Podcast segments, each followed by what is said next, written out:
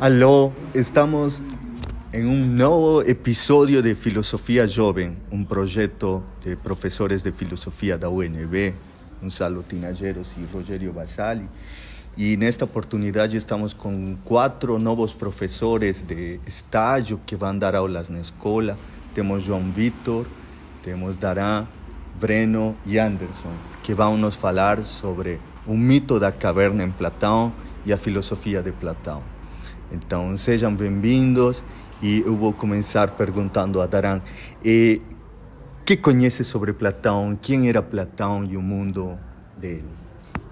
Eu acho interessante, né, pensar Platão a partir um pouco do contexto que ele se insere, assim, né? A gente conhece muito a obra de Platão e, né, o, o personagem principal dele e mestre, né, o Sócrates, como um pouco o berço da filosofia ocidental, como a gente conhece, né?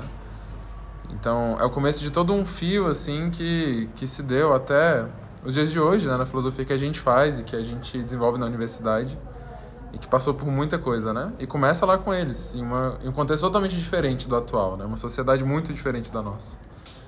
Então, é interessante pensar é, em como funcionava a educação, em como funcionava a sociedade da Grécia, né?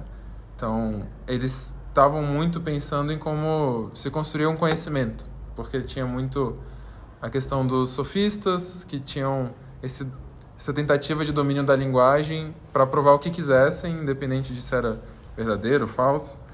É, a educação se dava muito por meio dos mitos, poesias, e o, o Platão e o Sócrates tinham às vezes assim algum problema com isso, não achavam que era o mais apropriado, né? Então, é até interessante, né? O, e o João pode falar um pouco sobre isso, que Sócrates é um filósofo que, assim, ele divide a filosofia, né? Inclusive entre pré-socráticos e depois de Sócrates, né? E só que a gente não tem nem certeza se ele realmente existiu em carne e osso, né, João? Uhum. Então, pegando justamente o que Daran eh, coloca, né? Eh, João, como influencia Sócrates na filosofia de Platão eh, escreveu algo Sócrates? Ou como podemos entender a, a filosofia de Sócrates como o grande mentor de Platão em uma época? Então, é, a gente a princípio não tem, não tem obras é, escritas por Sócrates, o que a gente tem é uma das obras mais famosas de Platão, que, que se refere a ele diretamente, né, que é a Apologia de Sócrates. É, nessa obra, é, Platão conta uma história que ela, assim, em linhas bem gerais, ela fala sobre o comportamento de Sócrates é, na cidade, como, como que ele, como que ele fazia para exercitar ali o, o, início do que viria a ser a, a filosofia ocidental. É, Sócrates costumava andar pela cidade, segundo Platão, e nesses ciclos que ele fazia, ele costumava conversar com as pessoas. Ele tinha como hábito incitar as pessoas a, a conversarem, a debaterem. E nesse ato, ele, é, por Platão, ele teria um, um método que ali seria o de efetivamente estar fazendo algo com o intuito de adquirir algum conhecimento. Fica conhecido como maiêutica, essa, essa atitude dele, né? E com essa, com essa atitude ele acaba sendo julgado né, e condenado na história de Platão por corromper os jovens, por estar fazendo com que os jovens tivessem ideias que ele não cabiam. Então a gente tem o primeiro momento de, de filosofia ocidental que ele nos remete também ao que a gente já tem hoje, né? Assim, uma ideia de filosofia que ela não tem um, um determinado fim, não tem um objetivo central, mas ela tem um método que faz com que a gente chegue a algum lugar. Então, a partir daí, é, a gente tem a contribuição dele, que é, é assim, uma contribuição muito significativa para o que foi feito depois. E acaba que assim a, a, gente não, não tem certeza da, da existência de Sócrates, mas a gente tem um, um marco muito importante na filosofia. É interessante falar um pouco que esse método, né? O que, que era esse método? Ele não era tão sofisticado, né? Ele era basicamente questionar mesmo, né? Levar a sério a questão, a dúvida, né? Então ele perguntava o que é tal coisa, pegava essa resposta que era dada e, e tentava elaborar, né? Tá, mas se então é isso, o que é tal coisa? Ele ia especificando, né? Questionando mesmo. E como vai mudando, né? A, a imagem de, de Sócrates eh, ao longo da obra de, de Platão, eh, no Critão, na Apologia de Sócrates, não? no Fédon também, onde são trabalhados conceitos. Então, vamos passar agora a, a Platão mesmo, né? Anderson, eh, que nos podes contar sobre eh, a República de Platão, não? que é um, um pouco diferenciando de que nos comentavam tão claramente João Vitor e Daran, desse método maiêutico que está em Sócrates, Platão opta por outro método, né? um método mais eh, eh, de escrita, de reflexão, de, de colocar conceitos. Né? E a, a, República de Platão, que, que conceitos centrais tu, tu encontras e talvez uma relação, não sei se queres falar sobre o mito da caverna ou algum ponto do, da República. Bom, é, com relação à República, é, eu acho que a gente pode destacar o, o, uma parte do livro sétimo, que é o mito da caverna, que eu acredito seja, se não o mais conhecido, ou a parte das mais conhecidas da filosofia é, produzida por Platão. Né? E então esse mito ele ele mostra um, uma caverna, enfim, onde há prisioneiros que estão acorrentados de forma a não poderem ver nada além do que está à sua frente. E à frente desses prisioneiros há uma, uma parede onde são projetadas sombras. Essas sombras são é, de objetos que passam por trás dos, dos, dos prisioneiros e, e, há uma, uma fonte de luz, uma, uma fogueira, que então é, é produz essas sombras.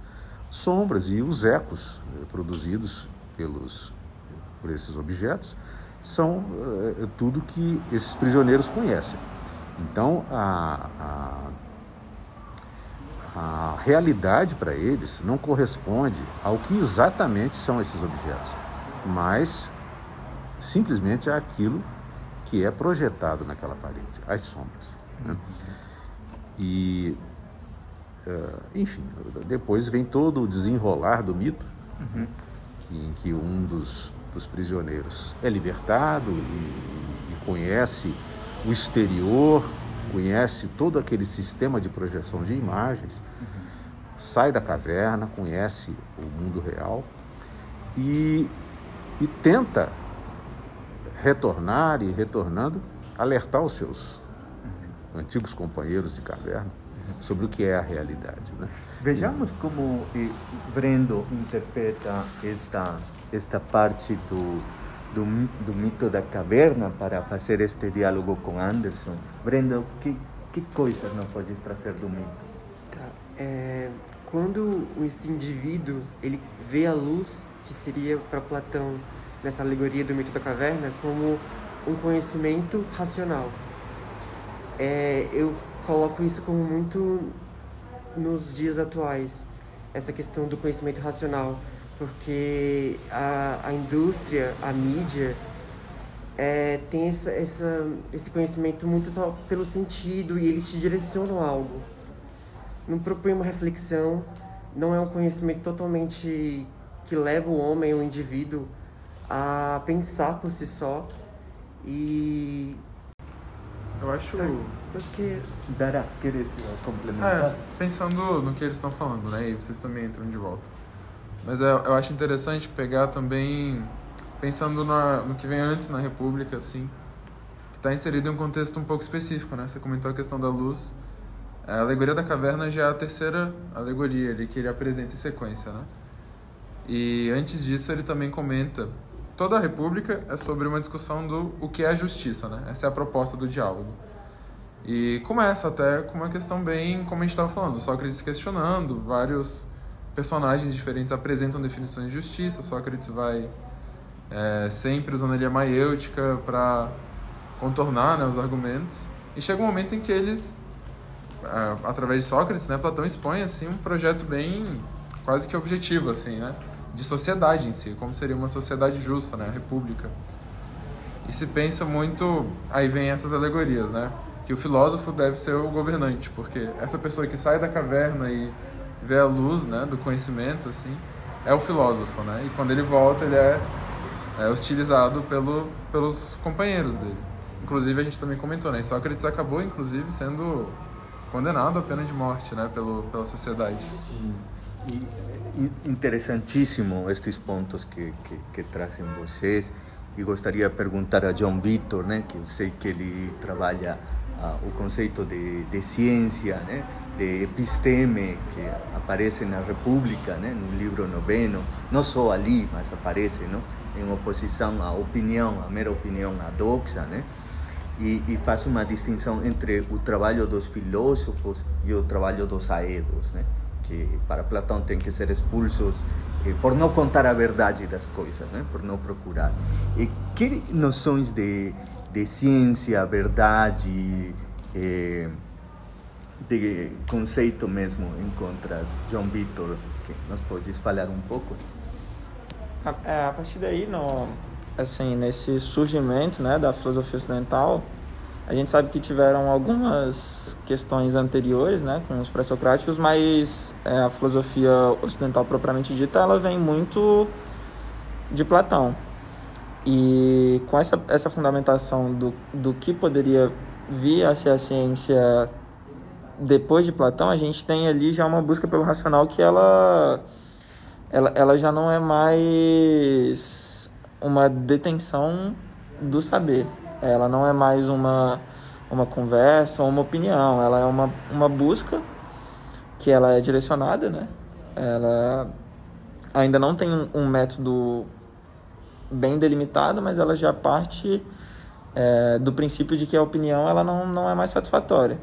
Você não pode mais explicar é, por linhas gerais algo que, que você não, não consegue minimamente fundamentar. Então você começa a ter ali um, uma. Acho que é um. Uma faísca do que viria a ser a ciência dali em diante, né? do que vai vir a ser o conhecimento e esse, esse é um caminho interessante porque a, a filosofia ela tem muito dessa dessa intenção dessa intenção em, em buscar um saber Uhum. Muito bom. Então vamos eh, fechar este bloco, né, de a República para depois entrar os conceitos centrais que vão cair na, no Enem e no PAS sobre a filosofia de Platão. Então, vão pensando vocês que conceitos querem eh, trazer para seus estudantes de escola.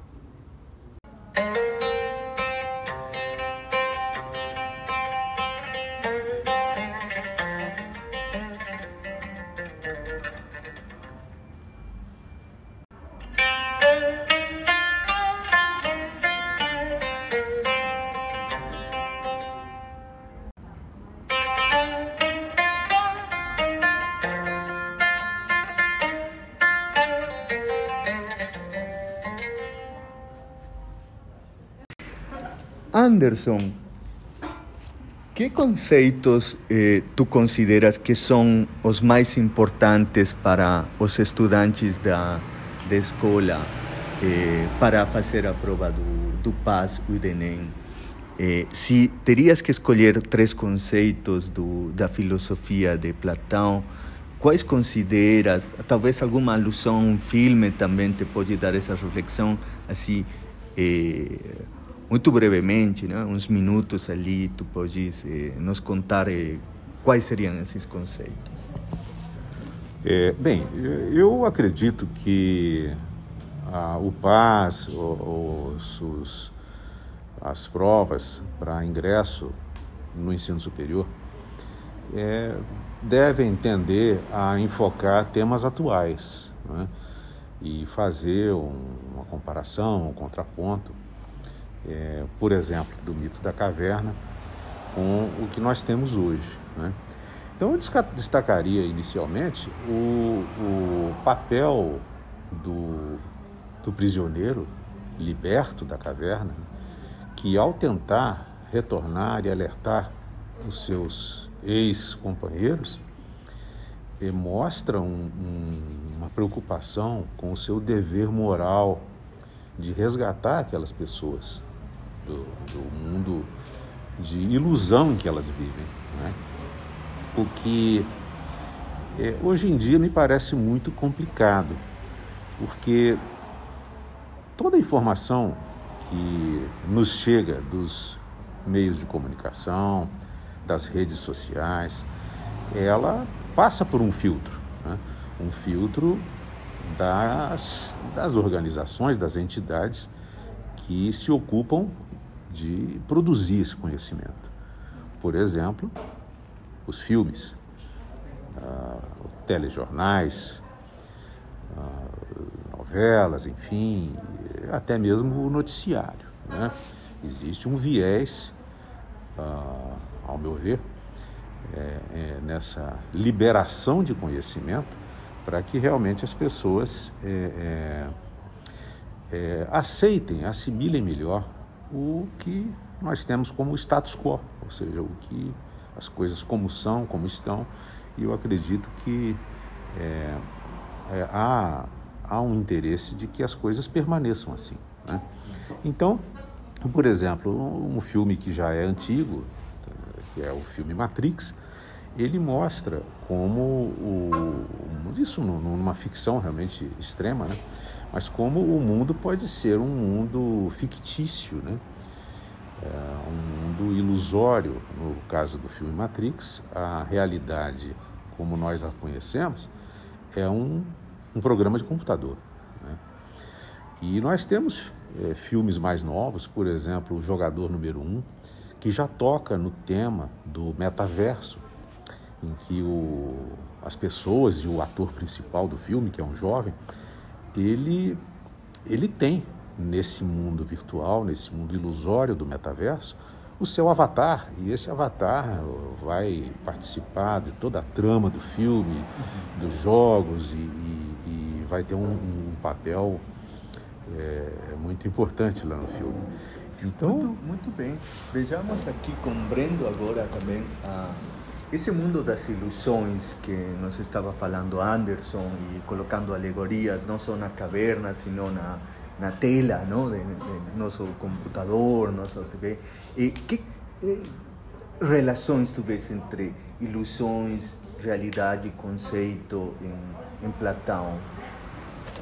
É, toda essa questão idealista, essa visão idealista do Platão, toda essa, essa o, que ele, o que ele constrói no mito, com a alegoria do mito da caverna, é, com, essa, com essa teoria do conhecimento que ele faz, é, eu acho que é, é, muito isso do de você conseguir sair, esse, esse, esse homem conseguir sair, esse indivíduo sair, achar essa luz, que, essa, que seria esse conhecimento racional, e voltar para poder libertar esses que ficaram e que ainda estão somente nesse, nesse conhecimento muito empirista, que é talvez limitado e eu acho que, como, como Platão coloca na Alegoria da Caverna, né? É, esse sábio, esse, esse, esse indivíduo que consegue achar a luz, é, com essas duas maiores virtudes que o Platão coloca, como o senso de justiça e sabedoria. Porque ele consegue libertar os demais e, de certa forma, governar e, é, essa questão da, da, do, do governo do sábio e uhum. tudo mais. Muito bem. Vamos justo sobre esse ponto, né? Porque está sendo uma um, podcast, uma aula feita por quatro professores e uma mediação, né? Temos aqui mais um insight. Esse eh, governo, não? Esse filósofo rei, os guardiões, né? dará. O que nos podes comentar sobre eh, essa forma, Platão fala de várias formas de governo, né? Mas eh, para ti, que seria o mais relevante do Platão político? Não? A República é um tratado de política, não? Que foi retomado depois por Averroes e outros grandes pensadores. Sim, é, é interessante essa proposta política, né? E vem muito do que de ao que eles estavam respondendo, né? Havia assim uma disputa por como deve funcionar a educação na República. Então, um governante precisa de uma educação filosófica, né? É, propriamente filosófica, que vai permitir ele ascender, assim, como o Breno estava falando, né? Com essa teoria do conhecimento, né? Então, saindo do senso comum, do sensível, indo para o mundo das ideias, né? Do racional. É, a gente está em outro contexto agora, né? Mas é muito fácil de pensar como não necessariamente a gente pensa mais desse jeito, né? Parece que é como se o sofista ele tivesse ganhado a batalha, né? A gente inclusive usa a palavra sofista como xingamento para muito político, né? Esse político é um sofista, né? É, e é muito comum achar isso, político charlatão, né? A gente não fala o político filósofo, né? Então, parece que essa proposta era muito contra isso, né? Que a gente vê acontecendo agora, né? era que não, não, não se pensasse dessa forma sobre como usar a linguagem para convencer os outros, independente do conteúdo, né? Era sobre uma teoria do conhecimento mesmo, como que a gente acha o conhecimento e tenta se aproximar do conhecimento mais verdadeiro. Que para Platão era o que estava no mundo das ideias, era o ideal, né? É, então é bem isso. Ótimo, e vamos fechar nosso podcast porque estamos eh, eh, apertando um tempo, perguntando a João Vitor e depois, assim, em 30 segundos, vocês vão nos dizer por que ler Platão, né? Para o pátrio, para pro, não, não, é, é um autor que vai, é um grande filósofo, né? João Vitor, não sei se nos podes falar algo da, da ideia ou do eidos, né? A forma em Platão, assim, muito brevemente, assim, e com isso teríamos bem completo um panorama de Platão. Sim, sim. É, ele faz uma separação entre o mundo dos sentidos, né? E, e o mundo das formas. Mundo das formas seria o que a gente tem como ideia, o que a gente pode, pode pensar como conceito ou, ou até como uma, uma imagem que ela não é a mais racional possível do, do sentido. Então, assim, é, ele, ele faz essa distinção e acaba que uma conclusão em linhas gerais do, do que ele fala sobre isso é de que o mundo das formas ele não se assemelha com o mundo dos sentidos. Então acaba que por muitas vezes, é, no, no caso da alegoria, quando os sentidos, que é o, o que o, o prisioneiro está vendo na parede, das sombras, o que ele está escutando, é, às vezes pensa que é um, é um animal, é algum perigo para ele, não, não está condizente com o que realmente está acontecendo, né? Que seria ali o, o mundo das formas. Isso, na, nossa realidade, é, é algo que pode ser percebido, assim, talvez por nós com muita facilidade, que é, é essa, essas interações que a gente costuma ter, que por muitas vezes elas são digitais, a gente não tem tanto controle, né, do, do que realmente está acontecendo ali, a gente vive muito num, num, meio onde a gente enxerga coisas que elas podem, podem não ser as, as mais racionais possíveis. Né? Exato. Justo Anderson nos falava de, desse tema, não? das ilusões e do mundo virtual, o metaverso. Anderson, em, em 20 segundos, diga-nos por que eh, aprender Platão. É, em, em 20 segundos, eu diria que. 25. A, 25 segundos. Obrigado pela generosidade. Então, em 25 segundos, é, diríamos que o, o, estudar Platão e estudar filosofia né, é um, uma forma de, de lutar contra essa, essa alienação cada vez mais sofisticada que nós temos hoje através de tanta tecnologia, tanta coisa que afasta, que dispersa as pessoas do que realmente é, é, é importante na vida, tanto individual como é, para a sociedade. Obrigado. Mesma pergunta, Brenda, 25 segundos. É, estudar Platão no sentido, como o Anderson falou, essa questão da alienação. A alegoria da caverna nos mostra muito isso. Isso é muito recorrente e é algo que a indústria cultural faz muito com, com a gente. É uma forma totalmente, é, igual ele falou, singela e maquiada, mas que ela tem muita força sobre as coisas que nós pensamos e como agimos. Uhum. Dará. 25 segundos? É... 24. 24. Agora já são 20. É... Não, 25. Pensando, pensando mais no PAS e no Enem, né? A principal questão que cai é muito sobre essa teoria do conhecimento mesmo, sobre o mundo das ideias, as formas, né? E o mito da caverna está exatamente inserido aí. Então é muito sobre como Platão era um filósofo, você pode chamar de idealista, que pensa que os, o conhecimento verdadeiro não está no mundo sensível, né? Então isso é uma questão a, a se prestar atenção, né? Ótimo. O John Vitor, fechar. Além do que os colegas falaram, né? Acho que é, é assim, uma, uma justificativa que pode não ser a melhor de todas é que Platão é um clássico, né? Assim, se você gosta de, de ciência, você gosta de filosofia, e se você gosta de filosofia, você tem que saber Platão. Você tem que saber o mínimo do que ele falava e do que ele fundou também. Então, acho que é, é muito importante como, como fundação do conhecimento, né? Você saber um pouco de Platão. Ótimo. Então, tivemos um, um capítulo de filosofia jovem destinado a Platão e distintos conceitos. Agradecer John Vitor, Daran, Breno e Anderson. Até um próximo podcast.